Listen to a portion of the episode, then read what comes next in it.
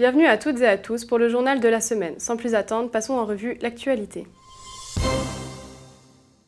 Grand débat des européennes sur France 2.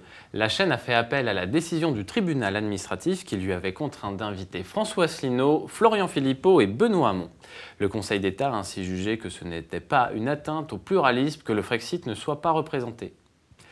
Ils ont précisé que la période électorale ne commencera que le 3 mai prochain et que d'ici là, les contraintes légales liées aux élections n'ont pas à s'appliquer, qu'il s'agit simplement de droit commun et donc de liberté de la presse. On s'interroge donc pourquoi France 2 a eu le droit d'appeler son émission le grand débat des européennes. France 2 a tout de même maintenu la présence de François Asselineau, Florian Philippot et Benoît Hamon dans sa programmation Débat pendant lequel les représentants politiques se sont longuement entretenus sur différents sujets comme le Brexit, l'immigration ou la situation sociale de la France dans l'Union européenne et sont plutôt unanimes. L'Union européenne est un échec. François Asselineau se sera fait remarquer par sa paire de menottes aux étoiles d'or et sa clé Frexit bleu, blanc et rouge pour sortir de cette prison. Un sondage sur le Dauphiné et le Figaro place le candidat du Frexit très largement en tête des candidats, ayant le plus convaincu lors de ce débat.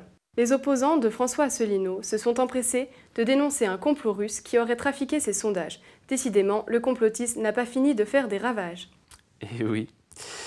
La campagne des européennes maintenant qui est officiellement lancée.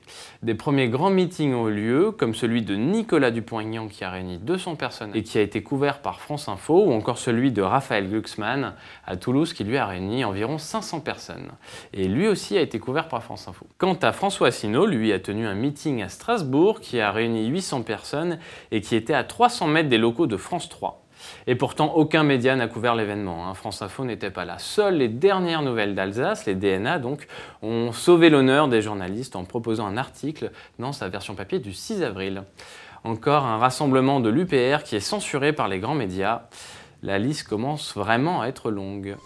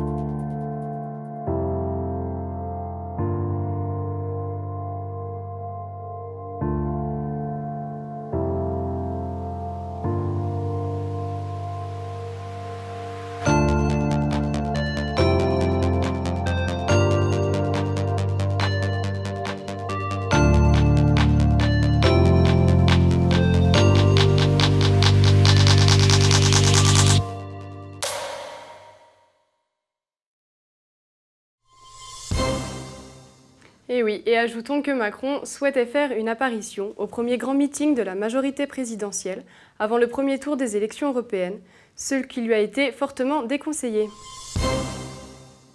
Allez, passons à l'actualité un petit peu plus détaillée. L'acte 21 des Gilets jaunes qui s'est tenu ce samedi dans toute la France n'a pas connu d'incident majeur. Selon le ministère de l'Intérieur, il y avait 22 300 manifestants en France, dont 3 500 à Paris. Le nombre jaune, quant à lui, annonce 73 420 manifestants et France Police, policiers en colère, en dénombre 110 000. Le principal cortège est parti de la place de la République pour atteindre l'esplanade de la Défense lieu choisi pour dénoncer le capitalisme à outrance et l'optimisation fiscale. Ce week-end a aussi été marqué par l'Assemblée des Assemblées des Gilets jaunes à Saint-Nazaire, où environ 700 délégués et sympathisants du mouvement se sont rassemblés pour débattre et préparer la suite. Au sujet de la loi anti-casseurs, les préfets ne pourront pas interdire les Gilets jaunes de manifester. Le Conseil constitutionnel a considéré ce jeudi 4 avril que la mesure prévue dans la loi anti-casseurs portait au droit d'expression collective des idées et des opinions une atteinte qui n'est pas adaptée, nécessaire et proportionnée. Concernant toujours le sujet des Gilets jaunes, Facebook ne dit pas avoir trouvé de signes d'intégration étrangère les autorités françaises s'inquiétant du rôle éventuel d'une puissance étrangère qui n'aurait pu, en sous-main, instrumentaliser la contestation. Encore un fait qui indique de quel côté se situe le complotisme. Et oui, c'est une excellente remarque. Allez, passons à la suite. 6% des Français pensent que le grand débat national est un succès. Information relevée par un sondage de l'Institut ELAB qui révèle d'une part que le soutien aux Gilets jaunes, loin de s'essouffler, reste important parmi la population française, et qu'à l'inverse, le grand débat national, lui, peine à convaincre. Ce grand débat national, d'ailleurs, aura coûté 12 millions d'euros, selon Sébastien Lecornu, l'un des ministères qui a coordonné ce grand débat.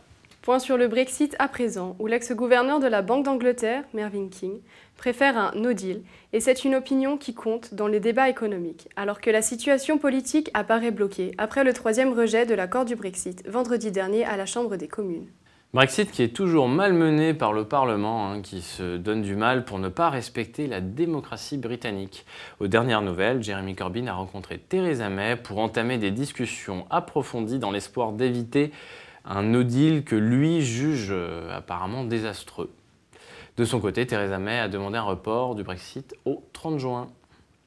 Point sur la santé à présent. Depuis la fermeture de la maternité du Blanc dans l'Indre, les habitants et les élus se mobilisent pour faire entendre leur colère. À mi-chemin entre le sérieux et le poisson d'avril, ils viennent d'inaugurer cette aire d'accouchement d'urgence au bord de la route départementale 925 afin de dénoncer les déserts médicaux et à appeler à la réflexion. Rappelons que la fermeture de la maternité du Blanc oblige la population à faire 1h15 de route pour se rendre à la maternité la plus proche. Une sage-femme libérale alerte même au point de craindre le fait, je cite, que des gens n'auront plus de projet de grossesse dans la région.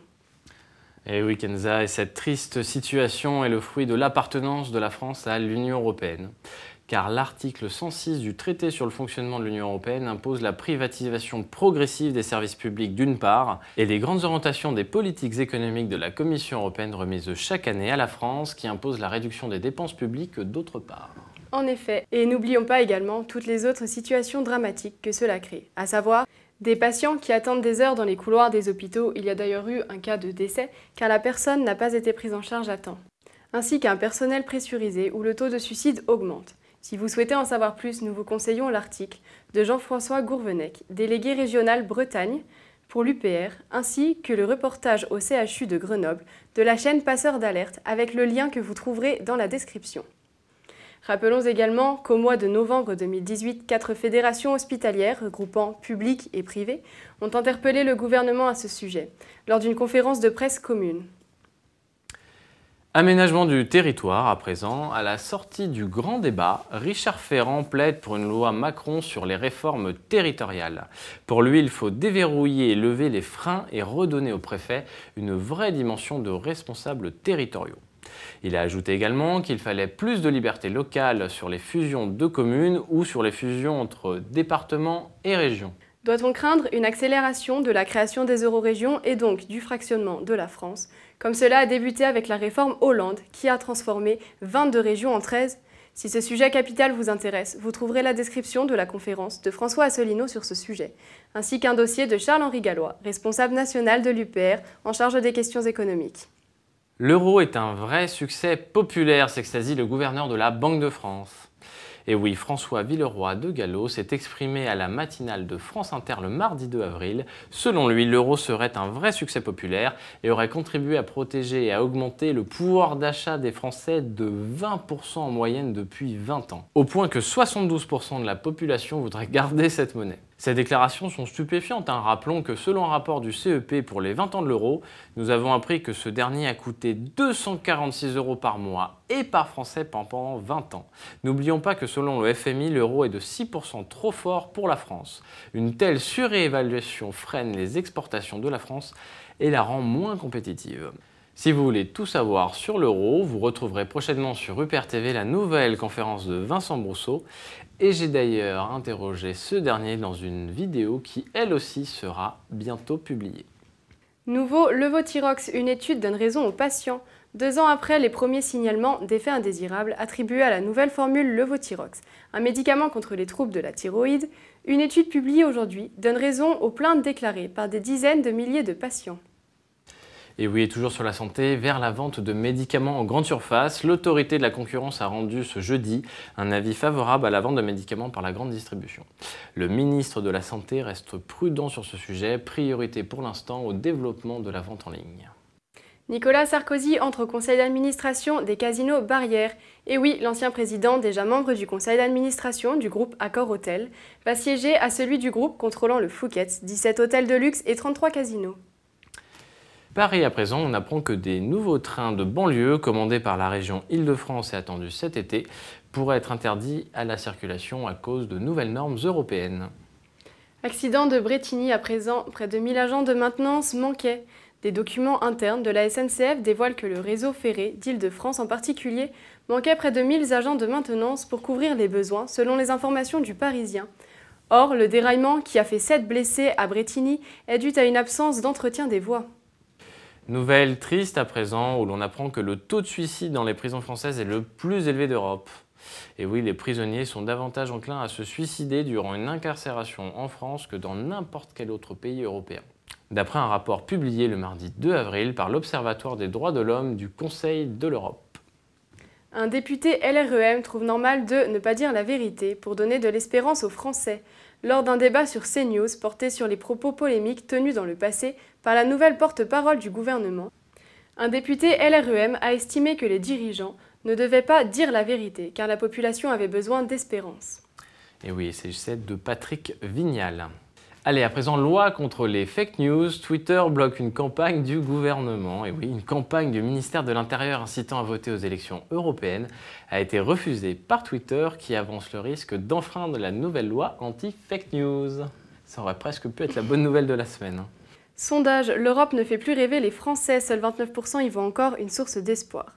L'enquête Odoxa Densu Consulting pour France Info et Le Figaro relève que l'Europe est jugée inefficace dans des domaines de l'immigration, de l'emploi, de la lutte contre le terrorisme ou encore de l'environnement.